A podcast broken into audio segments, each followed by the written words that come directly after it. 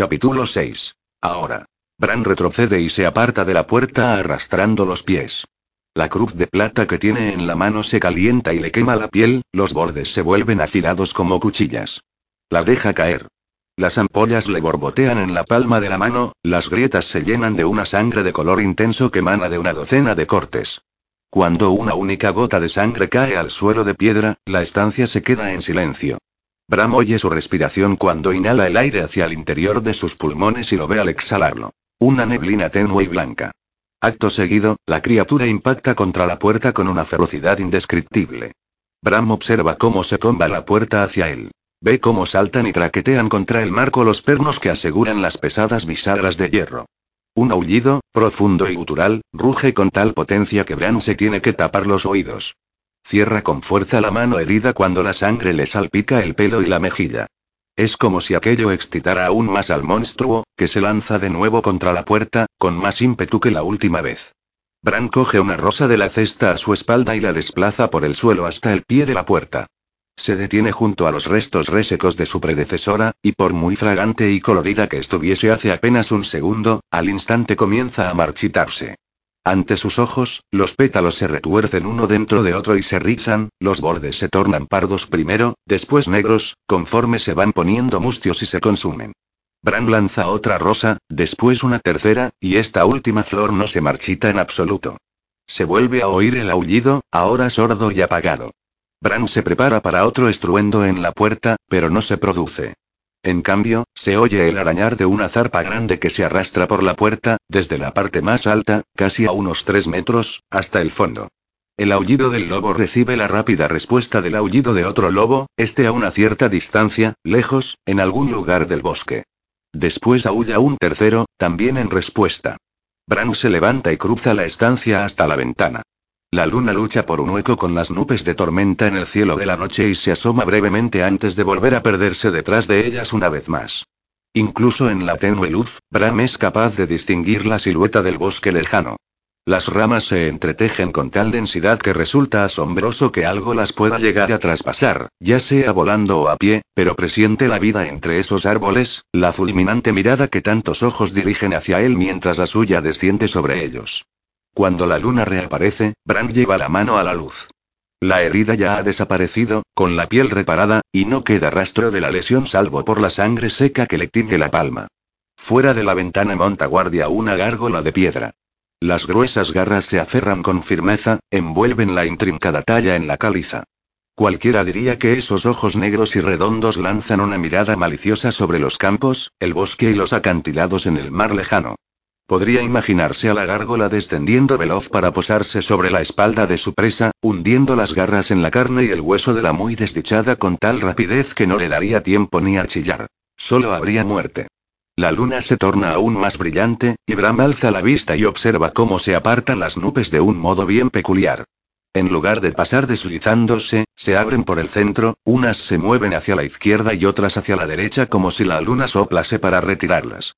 La luz de la luna cae sobre la gárgola y proyecta la inmensa sombra de sus horrendas formas en la pared interior de la estancia. Mientras Bram observa, es como si la cabeza de la sombra se girase, como si abriese las alas. La bestia se despierta de un largo sueño. Tiemblan los dedos de las patas proyectadas y se estiran mientras la sombra se hace aún más grande y parece abandonar su atalaya de piedra. Bran se da la vuelta para mirar a la gárgola de verdad en el exterior de la ventana, donde se encuentra inmóvil e inánime, tal y como ha estado durante siglos. La luna sigue inmóvil, y aún así parece que la sombra camina por la habitación y va ganando tamaño a cada paso. Bran mira fijamente cómo primero una mano con garras y después la otra van recorriendo la pared, reptan por la piedra, por los espejos, las cruces, e inspeccionan los alrededores. Extiende el brazo, coge una de las cruces de la pared y la sostiene entre él y la sombra. He aquí la cruz del Señor. Fuera de aquí. Grita. Dios Padre te lo ordena. El Hijo te lo ordena. La sagrada señal de la cruz te lo ordena. Abandona este lugar, bestia maligna.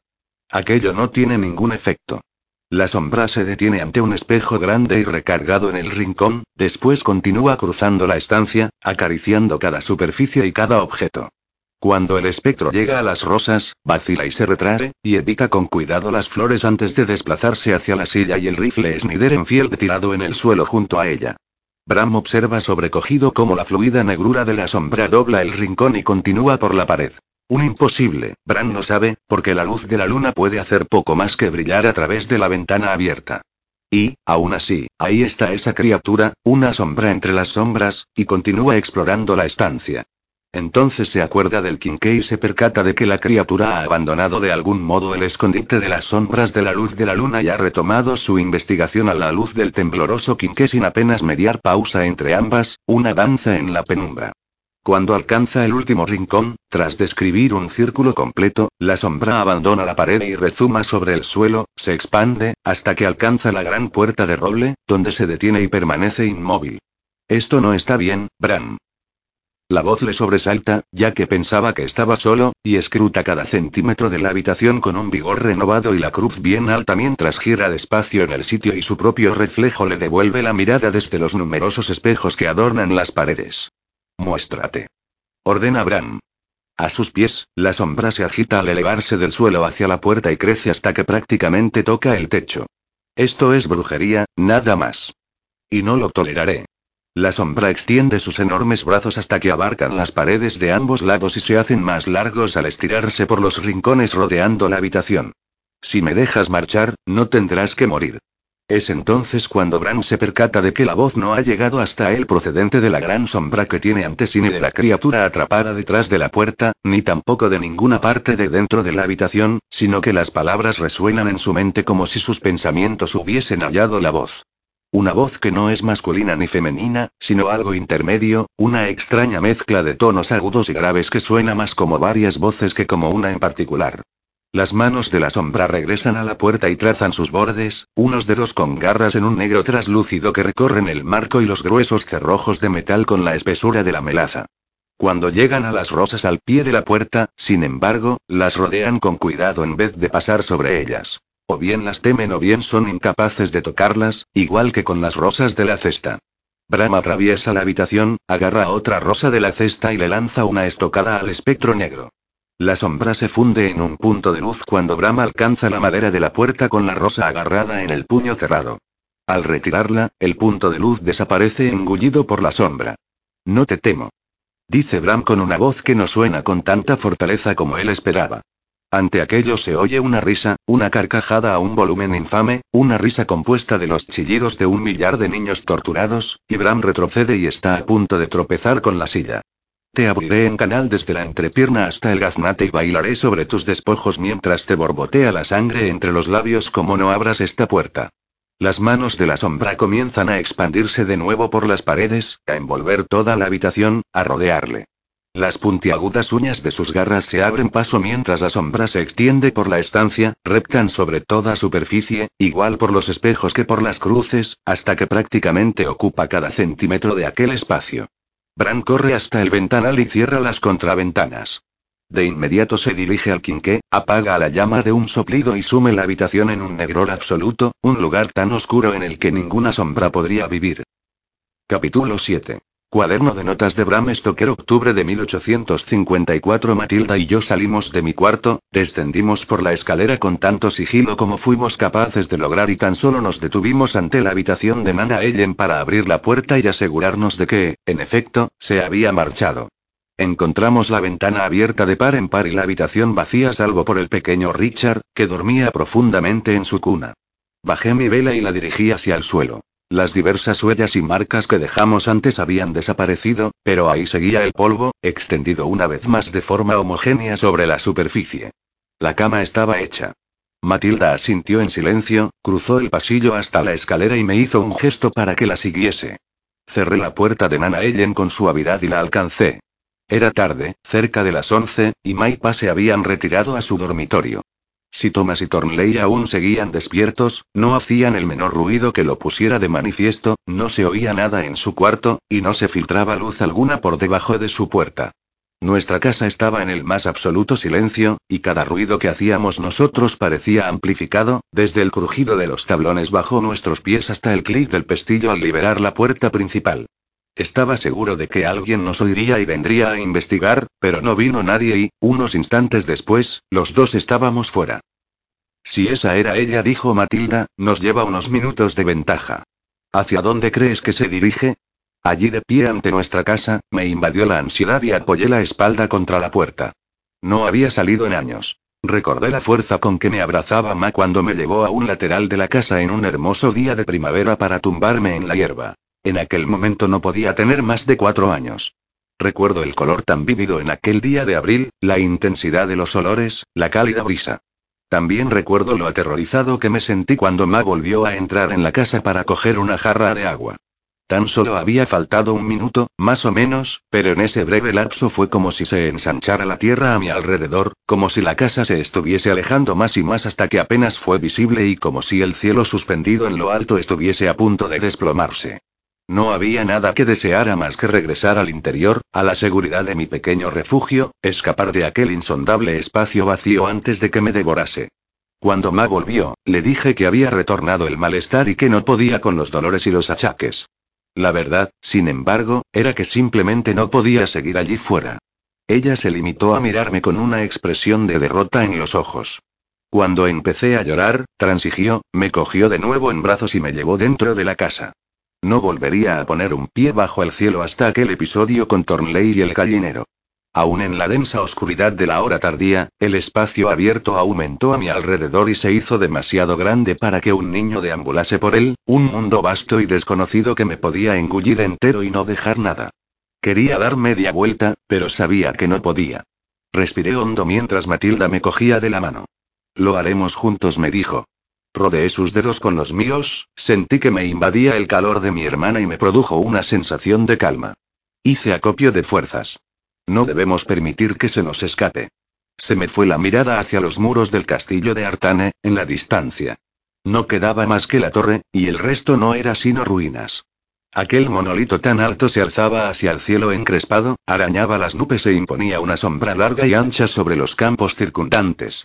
Sabía que la había erigido la familia Hollywood, pero era poco más lo que conocía sobre su historia. Se habían llevado gran parte de la piedra a lo largo de los años, la habían dejado limpia. Aparte de la torre, solo quedaban algunos muros ruinosos y un pequeño cementerio a su cobijo en la parte de atrás. Teníamos prohibido entrar en el castillo. Matilda debió de presentir mis pensamientos, porque me apretó la mano. Ha ido al castillo, ¿verdad? Eso creo. Pero ¿cómo puedes saberlo? No le ofrecí una respuesta. No tenía ninguna. Así como de algún modo sabía que Nana Ellen había salido de la casa con sigilo y estaba fuera, de una forma muy similar sabía sin más que había ido al castillo. No conocía sus propósitos, pero estaba seguro de que había ido allí. Estaba absolutamente seguro de que se encontraba allí en aquel instante. Vamos, dije, y tiré de la mano de mi hermana. Matilda dejó escapar un suspiro forzado y miró hacia las ruinas. Ve tú delante. La luna estaba suspendida de baja altura en el cielo y ofrecía una luz escasa. Aunque a Matilda le costaba ver en aquella penumbra, yo no tenía ningún problema, así que la conduje a través del pueblo silencioso, más allá de los campos, hacia el bosque y las ruinas del castillo de Artane. Nuestra casa parecía tan pequeña a nuestra espalda que tuve que apartar la mirada por temor a que la ansiedad volviera a asomar su feo rostro y me impidiese aventurarme más lejos. Esta vez fue Matilda quien tiró de mí. Al aproximarnos a la torre se espesaron los árboles y la maleza. No tardamos en vernos apartando unas fárfaras y gramas que nos llegaban a la altura del pecho. Busqué algún tipo de sendero, pero no lo hallé y me maldije por no haber llevado una podalera.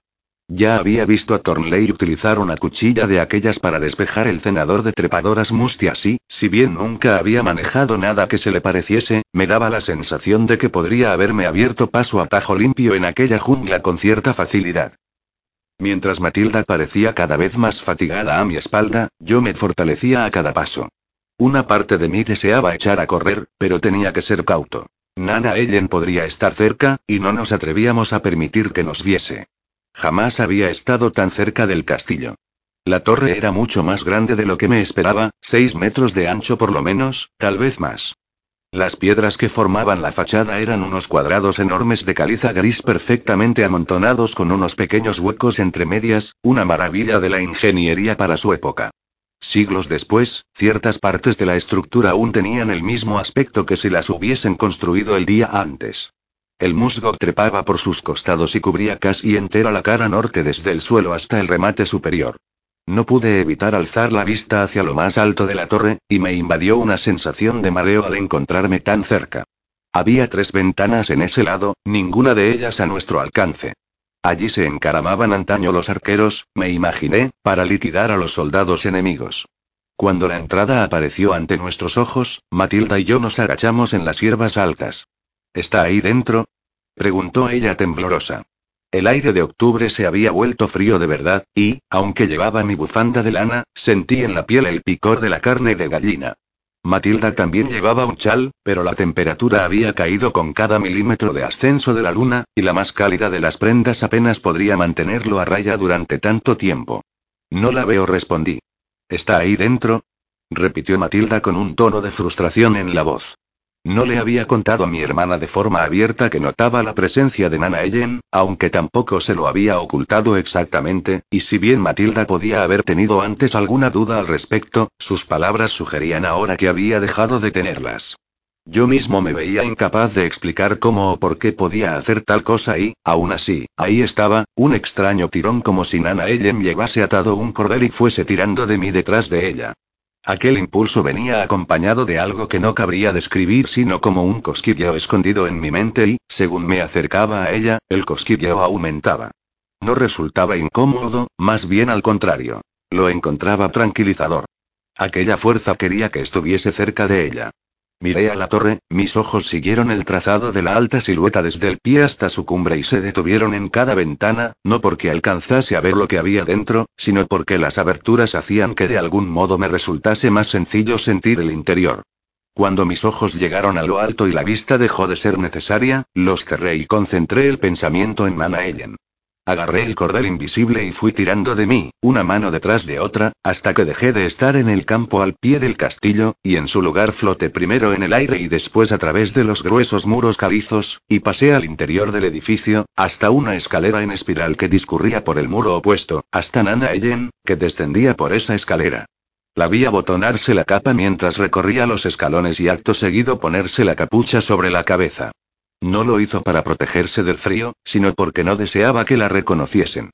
Está saliendo, le dije a Matilda. Aunque me oí decir aquellas palabras, era como si no fuese yo quien las decía. Tuve más bien la sensación de encontrarme a una cierta distancia, observando a un chico que se parecía a mí y hablaba. Está saliendo ya. Al decir aquello, se me abrieron los ojos de golpe y tiré de Matilda hacia el suelo cuando Nana Ellen salió al aire de la noche por la puerta abierta del castillo. Iba vestida tal y como yo la había visto desde la ventana de mi cuarto. Con el vuelo de una capa negra abotonada en el cuello que le caía casi hasta los pies, pasando sobre el crujido de las hojas del otoño con tal elegancia que parecía que flotase a poca distancia del suelo. Me la imaginé flotando exactamente igual en su habitación de la casa, deslizándose sobre el polvo del suelo, no sé muy bien cómo, en lugar de pisarlo tal y como lo habíamos hecho Matilda y yo. La sensación del impulso que había experimentado, aquel tirón que me atraía hacia ella, era ahora más fuerte, tanto que me preocupó verme arrastrado junto a ella. Mi mano izquierda estrujaba los dedos de Matilda mientras la derecha se clavaba en la tierra, a mi lado, con la esperanza de encontrar un asidero.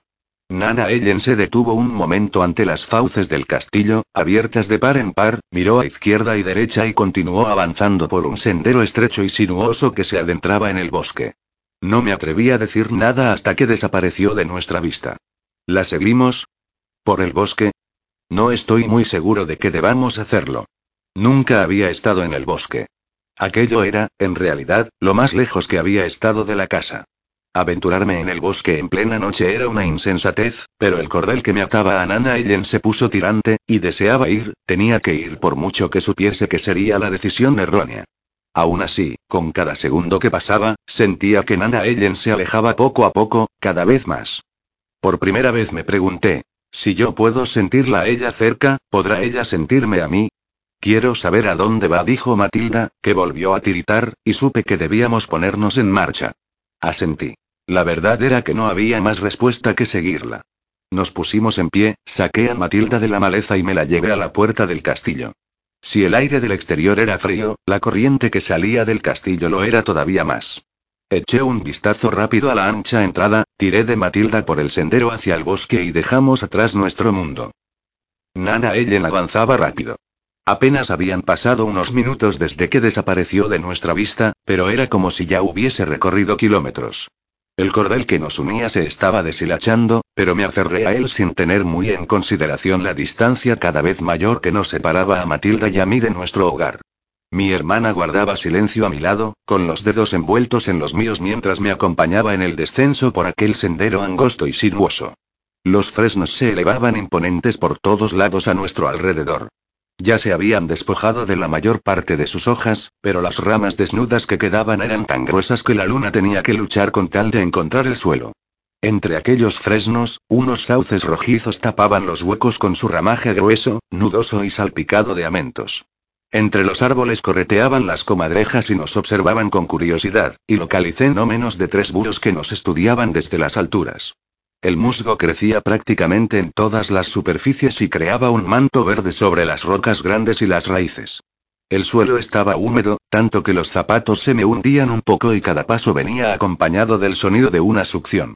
Tendríamos que limpiarlos a conciencia al llegar a casa. Si Ma veía nuestros zapatos en tales condiciones, se imaginaría sin duda dónde habíamos estado, ¿eh? Igual que el castillo, estos bosques los teníamos prohibidos. ¿Y qué me diría por estar tan lejos de mi cama? ¿Puedes ver por dónde vas? preguntó Matilda. ¿Tú no? Matilda hizo un gesto negativo con la cabeza. Apenas te veo a ti. Creía que estaba bromeando, pero la expresión de su rostro me dijo lo contrario. Tenía los ojos muy abiertos y la cara pálida de miedo. No veía los animalillos que correteaban a nuestro alrededor ni la oscura belleza de aquel lugar. Tenía clavada en mí su mirada de preocupación. Observé nuestro entorno y me percaté de que veía prácticamente igual que a plena luz del día. Aún entre las sombras de la base de los árboles, no tenía problema para localizar las larvas que segaban un banquete de madera podrida o los gusanos que se retorcían en la tierra negra a nuestros pies. Podía ver incluso las minúsculas hormigas negras que trepaban por el tronco cubierto de musgo de un almo casi a diez pasos por delante de nosotros.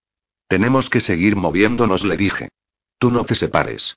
Al continuar avanzando, una fina niebla comenzó a invadir el ambiente, y un viento aislado se deslizó por el bosque. Al principio solo una suave brisa, pero cobró fuerza unos minutos después, y una ráfaga pasó veloz y nos dejó atrás.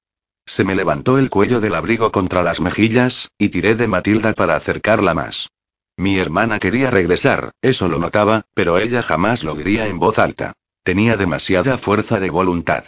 Con frecuencia oía el silbido de los vientos otoñales al pasar por mi habitación, pero ni una sola vez me había visto inmerso en ellos. Lo encontré tonificante. El bosque estaba vivo a nuestro alrededor. Desde las criaturas hasta el balanceo de los árboles, sentía las fuerzas de la naturaleza en el aire de la noche, el delicado equilibrio entre la vida y la muerte. La niebla se hacía más densa conforme continuábamos descendiendo por el sendero, arremolinándose a nuestro alrededor en la estela del viento. No pasó mucho tiempo antes de que me costase ver poco más allá de un metro de distancia en cada dirección. Aquella niebla apestaba a humedad y al salobre del mar, sin duda por la turba que florecía en abundancia en esa región y porque el puerto no caía muy lejos. Me llené los pulmones y respiré mejor de lo que jamás recordaba que había hecho. No pude evitar reírme, y lo lamenté en el preciso instante en que lo hice, ya que Matilda se me quedó mirando como si fuera un necio. Estar aquí fuera hace que me sienta bien, nada más le dije, más para convencerme yo que para convencerla a ella, aunque ninguno de los dos nos lo creímos. Algo había cambiado en mi interior. Tanto ella como yo éramos conscientes, y fue en ese instante cuando vi en los ojos de mi hermana algo que nunca esperé ver, algo que ningún hermano espera ver jamás, miedo. No podía estar seguro de si se trataba de miedo de mí o de un miedo de aquello que le daba la sensación que se había alterado dentro de mí. Matilda entornó los ojos contra un viento que cobraba fuerza, y esta vez fue ella quien se adelantó y aceleró el paso por el sendero tirando de mí. Su mano, antes cálida, ahora estaba sudorosa. Continuamos durante casi 20 minutos, hundiendo los pies en la tierra embarrada con cada paso mientras el viento se afanaba por contenernos. Nos aullaba un vendaval enérgico que iba y venía entre los árboles, un espectro enloquecido que de ninguna manera pertenecía a este mundo. Desde arriba y por abajo nos maldecía el viento, tiraba y nos empujaba con una fuerza tan tremenda que estuve a punto de perder el equilibrio más de una vez. De no ser por Matilda, a mi lado, a buen seguro me habría caído. ¿Estaba el bosque tratando de hacernos dar media vuelta? Quise descartar aquella idea, pero se apoderó de mi mente y arraigó con firmeza. ¿Podía un bosque impedir que alguien entrara? Pensé que no, ya que, si bien un bosque tiene vida, carece de conciencia o de libre albedrío. Con aquel pensamiento, el viento se levantó con fuerza a nuestro alrededor, y Matilda dio un traspié. Tiré de ella hacia mí, la salvé del barro a nuestros pies y casi me caigo por el camino. Y si un bosque no puede impedir que alguien entre en él, ¿qué decir de algo que habite en su interior? De pronto, el cordel que me unía a Nana Ellen se tensó una vez más, y supe que estaba cerca. Una brecha en la niebla dejó al descubierto un extenso claro ante nosotros. Llegamos tan rápido a aquel lugar que tuvimos muy poco tiempo para reaccionar. Tiré a Matilda al suelo conmigo. Mi hermana iba a soltar un grito ahogado, pero mi mano le tapó la boca antes de que escapase ningún sonido. Con la otra mano, señalé. Nana Ellen se encontraba de pie a unos seis metros por delante de nosotros, bajo un sauce grande. Las ramas retorcidas no solo se elevaban hacia el cielo, sino también sobre las aguas verdosas y llenas de turba de un tremedal que partía de la base del árbol y se perdía en algún lugar en la distancia. La orilla desaparecía en el espesor de la niebla. El musgo lo cubría todo, y el color pardo del tronco del árbol apenas se percibía debajo. Fue entonces cuando cesó el viento. A pesar de que lo oía aullar a nuestra espalda, entre los árboles, era como si aquel lugar se escapase de su ira. Otro búho nos miraba fijamente desde las alturas con unos ojos grandes y negros que relucían en la tenue luz de luna. Nana Ellen nos daba la espalda. La vi quitarse la capucha, y el pelo le cayó por los hombros. De todos modos, algo no iba bien. Sus cabellos no eran aquellos mechones de rizos rubios que también conocíamos nosotros. Los tenía, en cambio, hirsutos y canosos, e incluso desde aquella distancia se veían quebradizos y ralos, con porciones de cuero cabelludo bien visibles. Si Nana Ellen sabía que estábamos allí, no nos prestó atención. Alzó la mano al broche del cuello, se desabrochó la capa y la dejó caer amontonada a sus pies. Debajo, llevaba puesto un fino camisón blanco y nada más. Llevaba los brazos y las piernas al aire, y estuve a punto de dejar escapar un grito ahogado. Tenía la piel vieja y arrugada, le colgaba flácida de los huesos y estaba cubierta del azul oscuro de las venas de una mujer mucho más mayor. De no haber sabido quién era, la habría tomado por una abuela de 70 años o más en vez de por la joven que conocía de toda la vida. Matilda también lo vio, porque la niebla se había retirado al área inferior del tremedal, y se agarró a mi antebrazo con tal fuerza que pensé que me iba a hacer sangrar con las uñas. Nana Ellen dejó atrás la capa y se adentró en las aguas pantanosas. Al principio, el agua solo le llegaba por los tobillos, pero entonces debió de hallar un escalón pronunciado, y con un solo paso le ascendió más allá de las rodillas. Otro paso y le encontró la cintura. El camisón blanco se infló alrededor de ella cuando dio otro paso más, y otro. Con el siguiente, el agua le cubrió los hombros, y aún así continuó avanzando. Un momento después ya no estaba, su cabeza había desaparecido bajo la superficie. El agua se había cerrado sobre ella con un burbujeo y no había dejado nada salvo una leve onda que jugueteaba en la superficie. A mi lado, Matilda respiró hondo. Estudié la superficie del agua en calma, a la espera de que reapareciese. Observé durante un minuto de tensión, y otro minuto más. Empecé a ponerme nervioso, ya que nadie podía contener la respiración durante tanto tiempo. Cuando transcurrió un tercer minuto, me levanté y salí del escondite, al claro, con Matilda detrás. ¿Se ha ahogado? ¿Se ha quitado la vida? Me preguntó. Negué con la cabeza, aunque no tenía una respuesta que ofrecerle.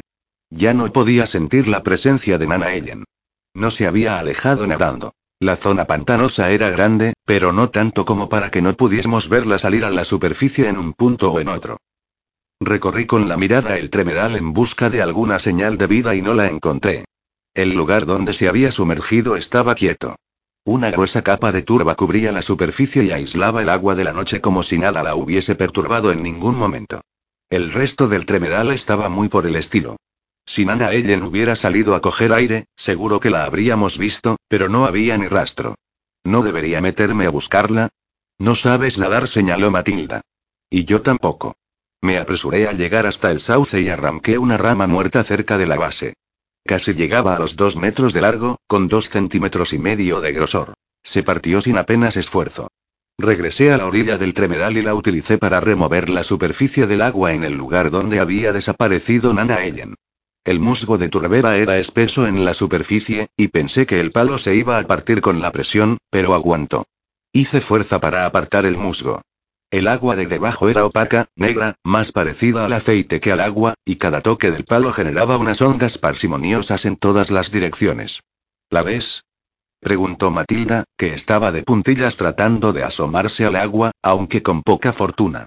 Pese a que ella era un año mayor, yo era más alto, pero mi estatura servía de poco allí. No veía nada bajo la superficie. ¿Cuánto tiempo ha pasado? Cinco minutos, tal vez más. No estoy segura, dijo Matilda. A lo mejor debería probar a lanzar una piedra, ¿no? ¿Y para qué iba a servir eso? No lo sé.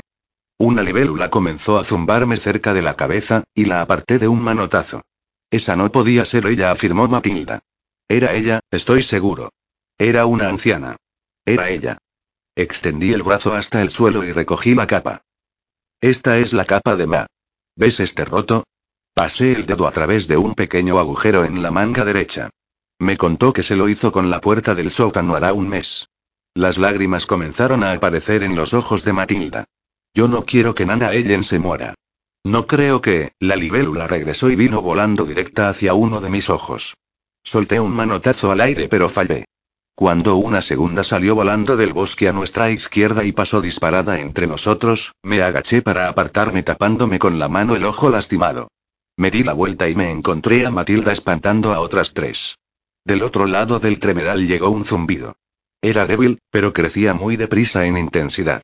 Me fijé en la neblina del extremo opuesto y no vi nada al principio. Entonces se abrió la niebla blanca y del centro salió rugiendo una nube negra. El zumbido era más fuerte conforme se acercaba. ¿Qué es ese ruido? preguntó Matilda, que daba manotazos a las libélulas que le volaban alrededor de la cabeza. Otras dos se unieron a las tres primeras, y otras cuatro pasaron disparadas a mi izquierda. Una aterrizó en el pelo de mi hermana sin dejar de mover las alas, cada vez más enredadas. Matilda dio un grito de asco y trató de quitarse el insecto. Clavé la mirada en el enjambre negro que se desplazaba sobre el tremedal. Eran cientos, quizá miles. Agarré la libélula del pelo de Matilda, la lancé al suelo y la aplasté contra la tierra con la suela del zapato antes de tirar de mi hermana para alejarla de la orilla. Vamos, tenemos que. Al regresar hacia el bosque a todo correr con el enjambre a nuestra espalda, vi algo con el rabillo del ojo que no ha dejado de inquietarme hasta hoy. Una mano surgió del tremedal, agarró una libélula al vuelo y regresó al agua. Me incorporé en la cama. No sé cómo, pero estaba allí de vuelta, en la oscuridad de mi cuarto apenas quebrada por una rendija de luz de luna. No era capaz de recordar mi regreso a casa. La imagen de las libélulas seguía fresca en mi mente. Aún podía oler el tremedal, el aroma almizclado del agua llena de turba. Salí a rastras de la cama y me acerqué a la ventana. Llevaba puesto el camisón, y no recordaba habérmelo puesto. Observando la noche, mis ojos dieron con la torre del castillo de Artane y con el bosque de detrás. Intenté ver más allá de la arboleda, el tremedal al otro lado, pero la distancia resultó excesiva, incluso para mí. ¿Lo había soñado? Me empezó a picar el brazo. En ese momento localicé mis zapatos en el rincón opuesto, junto al tocador, embarrados y relucientes en la escasa luz. Acababa de arrancar hacia ellos cuando su voz arañó el silencio. No deberías salir de tu habitación, Bram, por la noche no. Les suceden cosas malas a los niños que deambulan por el bosque en la oscuridad. Me di la vuelta esperando encontrarme a Nana Ellen allí de pie, a mi espalda, pero lo único que vi fue la puerta de mi cuarto cerrada y las sábanas retorcidas en mi cama. El bosque está lleno de lobos. Te arrancarían la carne de los huesos. Hundirían el hocico en tus tripas hasta que su lengua hambrienta te llegase al corazón y al hígado. Se los zamparían con un chasquido de los labios. Al final, te sacarían los ojos de las cuencas. ¿Has visto alguna vez a un buitre hacer semejante cosa? Es un espectáculo asombroso. Un tironcito rápido, y no queda nada allí más que un agujero negro. Nana Ellen se echó a reír, con una risita infantil que me recordaba a Matilda jugando al escondite, momentos antes de que la descubriese debajo de la cama. Siempre se escondía debajo de la cama. Me giré en un círculo completo, asimilando mentalmente cada centímetro de mi cuarto, con unos ojos capaces de ver a la perfección aún a oscuras. No había ni rastro de Nana Ellen. Tienes que ser más rápido. Me dijo. Una mano me dio un toque en el hombro por la espalda, y me di la vuelta de nuevo, preparado para enfrentarme a ella, pero no había nadie allí. Deja ya este juego. Pedí. Chis me susurró al oído. No querrás despertar a la familia. Solté un manotazo al sonido igual que había hecho con la libélula en el tremedal, pero mi mano solo se topó con el aire. Qué bueno es verte con tantas energías. Hace una semana no te podías tener ahí de pie sin ayuda. Y esta noche, sin embargo, has puesto mi habitación patas arriba, te has escabullido fuera, te has aventurado a una gran distancia de la casa y has vuelto, sin el más leve signo de agotamiento. Si no supiera bien cómo son las cosas, diría que tu tío Edward te ha curado con los trucos que guarda en ese bolso negro suyo. Me dejé caer al suelo y busqué bajo la cama. Al no encontrar nada, crucé deprisa la habitación hasta el armario, abrí las puertas, y ya me esperaba que Nana Ellen saliese corriendo, pero allí dentro solo descubrí mi ropa colgada sobre los zapatos del domingo, en la parte de abajo, uno al lado del otro. ¿Dónde estás? Aquí mismo. Otro toque en el hombro. Esta vez me di la vuelta en la dirección contraria y extendí ambos brazos de manera simultánea. Durante un fugaz segundo, las yemas de mis dedos resbalaron por su piel, pero fue demasiado rápida. Desapareció de mi alcance antes siquiera de que la viese. Casi me pillas. Pero bueno, sí que eres rápido. Su piel estaba húmeda y pegajosa, como si hubiese rozado a un cadáver. Sentí un escalofrío en la espalda y me limpié la mano en la camisa en un intento por liberarme de aquella sensación tan repugnante. ¿Cómo ha sido, lo de estar cubierto de sanguijuelas? ¿Podías sentir cómo te chupaban la sangre por los poros esas criaturillas asquerosas? Tenías tanta fiebre que apuesto a que ni siquiera notaste en la piel el mordisqueo de sus dientecillos, ¿verdad que no? Cuando tu tío Edward por fin las retiró y las volvió a meter en el tarro, parecían unas manzanas rechonchas. Tu tío juró que te arrebataría esa enfermedad de inmediato, y supongo que estaba en lo cierto. Mírate ahora. Sé que no ha sido mi tío quien me ha curado, le dije en una voz tan baja que no estaba seguro de que me hubiese oído. ¿No? ¿Quién, entonces? respondió ella. Porque ahora tienes mucho mejor aspecto del que has tenido nunca. Tampoco me aventuraría a afirmar que te han curado, pero tienes mucho mejor aspecto, muchísimo mejor. Me preguntaste si confiaba en ti, y te dije que sí. Ah, ¿sí? Y entonces me hiciste algo. Se río de nuevo. Algo, sí. Puede ser. Tal vez lo hiciese. Me paseé por la habitación y recorrí cada sombra con la mirada en busca de Nana Ellen. Era como si su voz procediese de todas partes a mi alrededor y, aún así, de ninguna dirección en particular. Pero estaba cerca. Podía sentir la próxima. Aquel cordel que nos unía estaba tenso. Cerré los ojos y me concentré en aquella imagen, me puse a recoger el hilo a base de pura fuerza de voluntad, a cerrar la distancia que nos separaba. Nana Ellen soltó otra risotada, esta tan fuerte que tuve la certeza de que iba a despertar a los demás de su sueño. Tal vez tu tierna edad influya algo, pero nunca he visto a nadie aceptar y tratar de dominar tan fácilmente una nueva habilidad.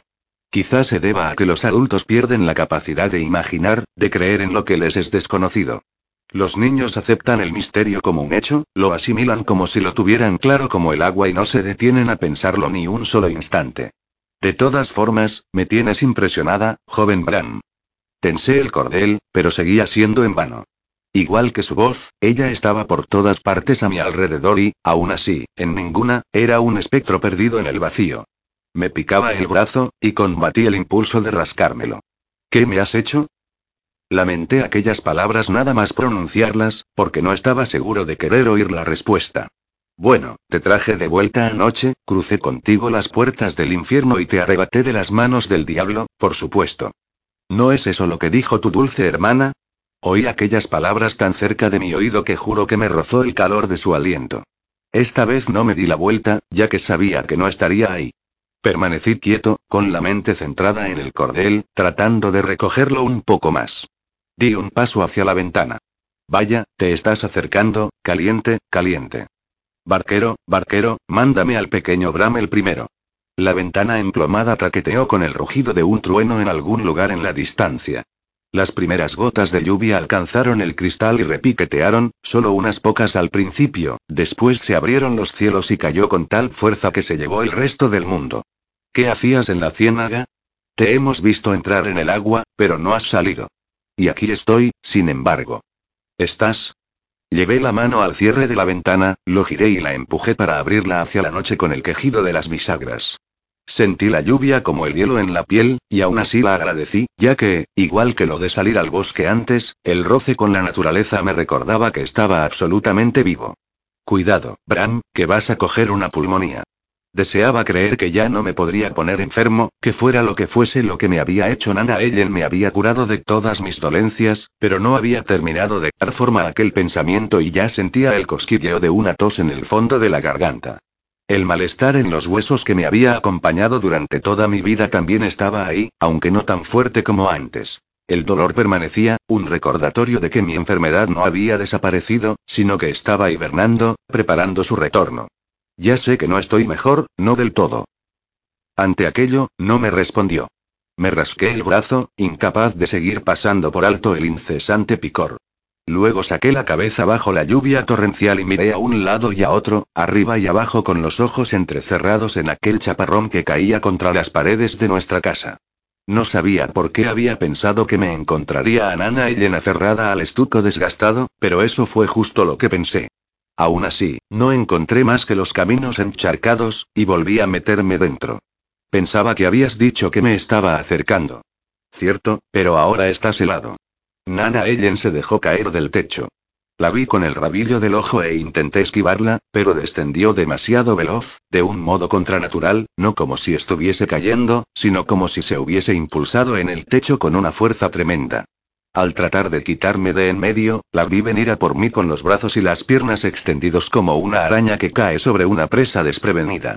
Ya no tenía los ojos del gris pálido de la mujer que habíamos visto en el tremedal, ni tampoco del azul que más recordaba yo, sino del rojo más fiero que resplandecía desde el otro lado del cuarto sumido en la oscuridad. Bran. Oí mi nombre como si me estuvieran llamando desde una gran distancia, como si me encontrase en el fondo de un pozo y alguien me gritase desde la boca en lo alto. Este lugar estaba tan oscuro que no sobrevivía ni un destello de luz, y lo inundaba el olor viciado de la podredumbre. Al intentar moverme, descubrí que los músculos ya no me respondían. Estaba atrapado dentro de un cuerpo sin vida. La tierra de mi sepultura, bien apisonada, con fuerza. Volví a verlo todo. A Nana Ellen viniendo a por mí, dejándose caer del techo, cubriéndome e inmovilizándome contra el suelo bajo su peso. Entonces me suspiró en el oído. Duerme, hijo mío. Al oír aquello, todo se perdió, y ya no supe más. Bran. Volví a oír mi nombre, esta vez mucho más cerca que antes, y con él llegó una luz rojiza, tenue pero que aumentaba rápidamente de intensidad como si se acercara a mí o como si yo me acercase a ella. No podía estar seguro, porque me daba la sensación de estar en movimiento y, al mismo tiempo, el cuarto se movía a mi alrededor y me llevaba de aquí para allá. Mi cuerpo se sacudió, y se me abrieron los ojos de golpe. Me encontré a Matilda cerniéndose sobre mí. Cuando dejé de ver borroso su rostro, recuperé las fuerzas en los brazos y en las piernas, y todo mi cuerpo regresó a la vida de golpe, con aspavientos hacia un lado y otro para acabar apoyándome en lo alto de la cama con semejante fuerza que abandoné por completo la superficie del lecho, quedé suspendido en el éter por un breve instante y volví a caer de golpe. Matilda se me quedó mirando boquiabierta, y de repente hice que ambos sintiéramos vergüenza y temor, todo a un tiempo. ¿Ha sucedido? Le pregunté. Antes de que terminara la frase, Matilda estaba asintiendo con la cabeza. Lo último que recuerdo es correr por el bosque huyendo de las libélulas. Después me he despertado en la cama con el sol en la mejilla. No sé cómo llegamos a casa, y no recuerdo haberme quitado la ropa ni haberme metido en la cama. Aún así, me he despertado con el camisón, debajo de la manta como cualquier otra noche. Al principio tampoco estaba segura, pero he visto mi abrigo cubierto de abrojos del bosque. Hizo una pausa y frunció el ceño. ¿Estás sangrando, qué? Me pasó el dedo por la comisura de los labios. Está seca. De hace unas horas, por lo menos. Aunque no veo ningún corte. Solo un poco de sangre reseca. ¿Te has mordido la lengua? Puede ser, le dije, aunque no sentía ningún dolor. ¿Qué es lo último que recuerdas tú? Pensé en ello, porque yo también recordaba haber corrido por el bosque en un intento por escapar de las libélulas. Además, recordaba la mano que había surgido del agua de la ciénaga y había atrapado uno de aquellos insectos en pleno vuelo. Era una mano gruesa y arrugada como una ciruela pasa, como si hubiera estado una eternidad debajo del agua. Y cómo cazó a la libélula. Me recordó el ataque de la lengua de una rana, a la velocidad del rayo. Pero entonces ya estaba en casa, de vuelta en la cama, y el tiempo transcurrido entre estos dos sucesos se me escapaba por completo. Y después estaba mi encuentro con Nana Ellen. Tienes que contarme lo que recuerdas, dijo Matilda como si me adivinara el pensamiento. Así que lo hice. Le conté todo. Cuando terminé, no se me quedó mirando con la incredulidad que yo esperaba. En cambio, la expresión de su rostro se tornó más grave, cargada de inquietud y preocupación. Al entrar me he encontrado tu ventana entornada. Mira, el agua de la lluvia sigue encharcada en el suelo, Ma habría cerrado la ventana antes de irse a la cama. Siempre lo hacía. Incluso en los meses más sofocantes, cerraba mi ventana e impedía el paso del aire nocturno por temor a que cogiese un resfriado, o algo peor. Mi padecimiento no toleraría tales condiciones, algo tan simple. Había sido yo quien dejó la ventana abierta la noche anterior, tal y como recordaba. Muy bien, ¿y por qué no recordamos haber vuelto a casa? Su pregunta quedó suspendida en el aire, porque ninguno de los dos tenía una respuesta. Los ojos de Matilda se desplazaron, descendieron, y me miró el brazo. Me lo rasqué en un descuido. Paré e intenté meter el brazo debajo de la manta. Ella no estaba por la labor. Me agarró el brazo y tiró de él hacia sí. Te has estado rascando esto desde que te pusiste mejor. Tienes que dejarme verlo. Retiré el brazo con tal fuerza que impacté con la mano contra el cabecero de la cama con un golpe seco y sonoro. Tan sonoro, en efecto, que no me habría sorprendido encontrar una grieta en el roble. Aún así, parecía tener la mano en perfectas condiciones, sin una marca. Me apresuré a meterla bajo la manta. Mi hermana me miró asombrada. Unos días atrás, ella era mucho más fuerte que yo, fácilmente capaz de sujetarme ambos brazos en la espalda con una sola mano, tal y como había hecho en tantas ocasiones. Y ahora, sin embargo, había conseguido soltarme de su mano como si nada. ¿En qué te has convertido? me dijo en voz baja. ¿Esto te lo ha hecho ella? No respondí. No sabía qué decir, así de simple. Déjame verte el brazo, Bram. Bajo la manta, el brazo me empezó a picar de nuevo, y no con un leve picor como el que te produce una araña que se te pasea por el antebrazo, sino como el de una docena de picaduras recientes de mosquito.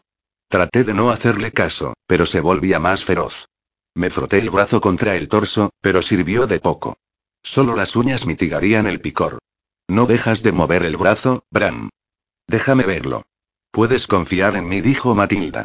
Ya no podía aguantar más, saqué el brazo de debajo de la manta y me lo rasqué a través del camisón con una fuerza tal que, de haber estado pasando las uñas por la superficie de una mesa, seguro que habría dejado surcos. Cuando por fin cedió el picor, me llevé la mano al puño de la manga y me la levanté con un movimiento rápido sin apartar la mirada de Matilda. Mi hermana se fijó en mi brazo, en la piel pálida. Se acercó más, y después un poco más. Cuando por fin dijo algo, no apartó la mirada de la extremidad. No veo nada. No, pero deberías. La última vez que el tío Edward me sangró con sanguijuelas, los verdugones que me dejó me duraron cerca de dos semanas. Primero fueron unos manchones rojos, después unas manchas con un cerco azul y negro. Al final, se me formó una costra y empezaron a desaparecer. Solo han pasado dos días, y no hay rastro de lo que él me hizo, aparte de este picor incesante. ¿Podría haber hecho algo distinto? Quizá no las dejara tanto tiempo, ¿no? Ya le estaba haciendo un gesto negativo con la cabeza. He sanado más rápido. Sé que lo he hecho. Y después está este, me levanté la manga del brazo derecho y le mostré la muñeca. Igual que el brazo izquierdo y que las piernas, en realidad, cualquier rastro de las sanguijuelas había desaparecido. Tenía la piel tan tersa y pura como el día en que nací, toda salvo en la muñeca derecha. Matilda tomó mi mano entre las suyas. Los dos pequeños puntos rojos relucían, dos costras recién arrancadas a base de rascarse, dos minúsculas marcas separadas por unos cuatro centímetros, justo por debajo de los huesos de la muñeca, sobre la vena, con el mayor picor de todos. Ninguno de los dos oyó llegar a Mai quedarse en la puerta hasta que habló. ¿Habéis visto a Nana Ellen? Su habitación está vacía, y faltan todas sus pertenencias. Matilda y yo saltamos de la cama y echamos a correr por el pasillo. Oí el grito ahogado de Ma cuando pasé corriendo a su lado. Me miraba fijamente, la rapidez con la que me movía. Llegué a la puerta de la habitación de Nana Ellen antes que Matilda y me quedé mirando. El suelo estaba impoluto. Toda la tierra que encontramos el día antes había desaparecido, y no porque la hubiesen barrido, ya que eso habría dejado señales, sino como si nunca hubiera estado allí. La ventana que antes estaba cubierta ya no tenía nada, y la luz entraba a raudales e inundaba la estancia. Parecía una habitación distinta, ya no era el vacío que hallamos el día antes, sino una simple habitación desocupada. Se oía el leve balbuceo del pequeño Richard, que nos observó con atención cuando entramos, con ambas manos minúsculas agarradas al pie que tenía levantado. El escritorio de Nana Ellen estaba vacío, ya no había papeles. El ropero se había quedado abierto, y se habían llevado la ropa. Matilda y yo nos dimos la vuelta hacia la cama. Hecha con esmero, con las sábanas tirantes. Me acerqué y levanté el colchón imaginando que descubriría la estructura llena de tierra igual que antes, pero el espacio estaba lleno de heno recién traído, tal y como debería. Ya no está más culpé. ¿Qué es lo que no está? respondió Ma desde la puerta. Miré a Matilda, que hacía un sutil gesto negativo con la cabeza. Volví a dejar el colchón sobre la estructura. Quería decir que se ha ido. Me refería a ella. ¿Os ha dicho algo a alguno de los dos? ¿Cualquier cosa que pueda explicar a dónde se iría o por qué? Nada respondimos ambos al tiempo. Manos lanzó esa mirada que las madres parecen dominar a la perfección, esa que dice sé que me estáis mintiendo, y si no me contáis la verdad en este preciso instante, ya me encargaré yo de sacárosla. ¿Ha dejado alguna nota? preguntó Matilda. No lo ha hecho, respondió Ma. Desde luego, eso habría sido lo apropiado. En realidad, debería haberme dicho a mí directamente que deseaba dejar nuestro servicio. Escabullirse de esta manera en plena noche sin la cortesía siquiera de una conversación de despedida no es propio de Ellen. La hemos acogido en nuestro hogar. Durante siete años, le hemos procurado manutención, un techo y un empleo. Encuentro vergonzoso que haya hecho el equipaje a ta manera y se haya marchado. ¿Qué voy a hacer sin ella? No cabe esperar de mí que lleve esta casa y cuide de cinco hijos yo sola. ¿Dónde voy a conseguir una sustituta? ¿Qué puede haberla movido a hacer esto? A lo mejor deberíamos ir a la estación de ferrocarril, ¿no? Podría estar allí todavía, señaló Matilda. O quizá en los muelles. ¿Cuándo la viste por última vez? preguntó Ma. Matilda hizo como si pensara en ello un instante y dijo. Se fue a la cama después de la cena. Dijo que no se encontraba bien y que quería descansar un poco. ¿Miramos en el hospital? Sugerí. Ma hizo caso omiso de mi sugerencia. ¿Y tú, Bram? ¿Cuándo ha sido la última vez que has visto a Nana? En la cena dije, con la esperanza de que mis ojos no me delataran. Ma se me quedó mirando un momento, y tuve la seguridad de que se había dado cuenta de mi mentira. Dejó escapar un profundo suspiro. Matilda, necesitaré que vigiles al pequeño Richard. Le pediré a Thornley que venga conmigo al pueblo e intentaremos encontrarla. Dudo que se haya marchado muy lejos, no si está enferma y lleva consigo todas sus pertenencias. ¿Y qué hago yo, ma? Le pregunté. El brazo comenzó a picarme de nuevo, y resistí el impulso de rascarme. ¿Qué le voy a decir a vuestro padre? Ma reflexionó en voz alta y pasó por alto mi pregunta. Después de siete años, se levanta y se marcha sin más, me quedé mirando cómo se daba la vuelta y bajaba de nuevo por la escalera, y acto seguido me dirigí hacia el escritorio de Nana Ellen y me puse a registrar los cajones. ¿Qué estás buscando? me preguntó Matilda. No lo sé, cualquier cosa. ¿Cómo ha podido despejar así todos sus objetos materiales sin que nadie se percate? No descubrí nada en el escritorio, y atravesé el cuarto hasta el ropero. Me asomé al interior y comencé a pasar los dedos por las superficies. Tiene que haberse dejado algo. Se ha marchado por nosotros, ¿verdad? preguntó Matilda. Hice una pausa. No debíamos verla. La voy a echar de menos, dijo, y le tembló el labio inferior. Matilda, es una especie de monstruo. Nunca nos ha hecho daño. Tú la viste meterse en el pantano y no salir, contesté. Creí verla, pero eso no hace que sea verdad. Ni tampoco la convierte en alguien peligroso, respondió. La niebla era muy densa, y nosotros teníamos mucho frío y estábamos muy cansados. Quizás solo nos imaginásemos que la veíamos entrar en el pantano. Ni siquiera tenemos la certeza de que fuese ella. Llevaba puesta la capa de Ma. Eso dijiste. Mentalmente, volví a verla descender del techo con los ojos de un rojo flameante. Me levanté la manga del camisón y señalé las dos marcas rojas. ¿Y qué me dices de esto? La expresión de Matilda se volvió firme. ¿Sabes a ciencia cierta que fue ella quien te hizo eso? Por supuesto. La vi. Ella, viste cómo se dejaba caer del techo y se abalanzaba sobre ti como una bestia salvaje. Ya lo sé. Eso es lo que dijiste, ¿no? Solo por un segundo, vamos a aceptar que de verdad sucedió algo así. Voló por tu cuarto y aterrizó sobre ti. ¿Viste cómo te atacaba la muñeca? Pues, no la había visto hacerlo, y me contuve antes de admitir semejante cosa ante Matilda. Si no fue ella, entonces ¿quién? Y si fue ella, ¿cómo lo hizo, exactamente? ¿Acaso debo creer que te mordió, que te enseñó los colmillos y te atravesó la piel como un perro salvaje? Sí le dije, con una voz que no me sonó convincente ni siquiera a mí. Al no encontrar nada en el ropero, me senté en el filo de la cama con Matilda. Tráela de vuelta, Bran. Quiero que vuelva. No quiero que se vaya. La quiero mucho. Tenemos que ir al castillo de Artane, a la torre. May Thornley no regresaron hasta la hora de la cena. No habían descubierto el menor rastro de Nana Ellen en el pueblo, ni tampoco la había visto ninguno de nuestros vecinos. Había desaparecido sin más. Aguardamos a la caída de la noche, a que todos en la casa cediesen al sueño, y Matilda y yo salimos sigilosos de nuestros cuartos, bajamos la escalera y llegamos a la puerta principal, igual que habíamos hecho la noche anterior. Cuando salimos de la casa, el viento estaba en calma de un modo inquietante, y cerré la puerta a nuestra espalda.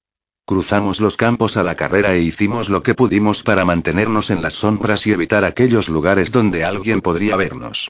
Matilda no dijo una palabra por el camino, y aquello me resultó perturbador. En la mayoría de las circunstancias resultaba complicado impedir que parlotease, sobre todo cuando estaba nerviosa. La miré con el rabillo del ojo y la encontré con el ceño fruncido y los ojos clavados al frente. No podía esperar que creyese lo que le había contado de Nana Ellen. Incluso después de lo que habíamos visto ya, era demasiado fantasioso. Aún así, quería que lo creyese. No deseaba verme solo en aquel empeño. Matilda la había visto meterse en el tremedal, exactamente igual que yo. La había visto desaparecer bajo la superficie del agua y permanecer sumergida mucho tiempo más de lo que sería capaz cualquier persona normal, igual que yo. Matilda no había visto la mano surgir del agua y cazar la libélula en el aire, pero eso no hacía que fuese menos cierto. Cuando volvía a alzar la mirada, nos estábamos aproximando a las fárfaras y las gramas, y nos lo ponían más difícil las zarzas y enredaderas que rodeaban el castillo por los cuatro costados. La mirada de Matilda seguía clavada al frente. Cuando por fin habló, me susurró. ¿Puedes sentirla? Entonces te crees eso, pero no lo que pasó en mi cuarto. Pues, tartamudeó. No sé. Quizá. No estoy segura, no lo sé. Nunca te he mentido, Matilda. ¿Por qué iba a inventarme una cosa así? Matilda dejó escapar un suspiro. Nana Ellen era, es, nuestra amiga. La conozco de toda la vida. Tú también la conoces de toda la vida. Nunca nos ha hecho ningún daño. No ha hecho nada sino cuidar de nosotros como si fuéramos sus propios hijos. Hizo una pausa durante un segundo, buscando mentalmente las palabras apropiadas. Tal y como la has descrito, has hecho que parezca un monstruo. Un ser salido de una pesadilla, que se deja caer sobre ti de un modo horrible, ¿y con qué fin? Entonces va y te dice que duermas. Mírate. No te habías movido de esa cama en meses. No recuerdo una sola vez en que hubieras salido de la casa sin ayuda y, aún así, en el transcurso de un día pasas de estar al borde de la muerte a gozar de una salud que no tiene nada que envidiar a la mía. ¿Es ella la responsable de esto? Si es así, ¿por qué iba ella a querer hacerte daño? No sé si pretendía hacerme daño. Y tus brazos prosiguió Matilda. No es posible que las heridas que dejan las sanguijuelas desaparezcan de ese modo. Y aún así ha sucedido. También te han desaparecido de las piernas, ¿me equivoco? Le dije que no con la cabeza. ¿Cómo? Ojalá lo supiera. El picor, sin embargo, estaba ahí, siempre ahí. Me di cuenta de que me estaba rascando el brazo incluso en aquel momento. Y ese picor incesante, Matilda siguió caminando con paso airado. No sé qué pensar de todo esto. Dejé caer el brazo al costado y salí detrás de ella, apartando la espesura de las hierbas. Matilda se detuvo y alzó la mirada al castillo que se elevaba más adelante contra el cielo nocturno. No has respondido a mi pregunta inicial. ¿Qué pregunta? ¿Puedes sentirla? Me quedé quieto y miré al castillo imponente, la piedra erosionada y cargada de hiedra y musgo. Al enfocar la mirada, vi unas minúsculas hormigas que recorrían la superficie y correteaban por aquí y por allí de un modo poco natural teniendo en cuenta el aire helado, con un objetivo que tan solo ellas conocían. Había arañas, también, cientos de ellas, tejiendo sus malintencionadas telas entre las hojas de hiedra con la esperanza de atrapar moscas. Observaba todo aquello y sabía que Matilda no lo había visto. Estaba de pie a mi lado, tiritando en el aire frío, con la mirada fija en las ventanas vacías del castillo. Cerré los ojos y pensé en Nana Ellen. No percibía el cordel que nos vinculaba tal y como lo había hecho la noche anterior, y no digamos el tirón que notaba con él. Con aquel pensamiento, me sentí abandonado. Nana Ellen había abandonado a mi familia, eso era cierto, pero, no sé muy bien por qué, yo había pensado que a mí no me había abandonado. Sin embargo, no estaba allí, y no percibí nada. Hice un gesto negativo con la cabeza. Bien, pues vamos, entonces dijo Matilda siguiendo el perímetro de la torre cuadrada para dar la vuelta hasta la parte frontal y su arco de entrada. La abertura tenía cerca de tres metros y medio de alto y dos metros y medio de ancho, y apestaba a tierra húmeda y a moho. Vi un ratón en el extremo opuesto. Estaba erguido sobre las patas traseras y nos lanzaba una mirada desafiante a nosotros, intrusos en los dominios de aquella criatura. Lo vi alejarse corriendo y desaparecer por una fisura en la piedra. En algún momento había habido una puerta en aquel mismo lugar, pero se había podrido mucho tiempo atrás. Aún quedaban por el suelo unos cuantos trozos de madera en descomposición, alimentando a las termitas. Los restos de un gran cerrojo de metal, tirado hace siglos, se oxidaban contra la pared de la izquierda. A la izquierda de la entrada de la torre se elevaba la otra porción del castillo que permanecía intacta. Un edificio cuadrado de una sola planta de unos 25 metros de largo por unos 9 de ancho con unos muros que antaño se elevaban hasta los 4 metros y medio, pero ahora eran poco más que unas ruinas que se caían a pedazos. Hacía tiempo que había desaparecido el tejado de aquella estructura que se encontraba en un estado tan lamentable, y los árboles y la maleza crecían ahora en lo que una vez fue el gran salón. Thornley solía pasar mucho tiempo aquí cuando era pequeño, jugando. Venía hasta aquí él solo después de completar sus tareas domésticas y se quedaba durante horas y horas. Llamaba a este lugar el castillo del rey. Matilda le tomaba el pelo llamándole el rey del castillo del escombro, justo antes de que él saliera corriendo detrás de ella. Allí estábamos Matilda y yo, dos siluetas minúsculas y perdidas contra las gigantescas fauces abiertas de aquel lugar. Nos cogimos de la mano el uno al otro, nos adentramos en la oscuridad y dejamos atrás el bosque.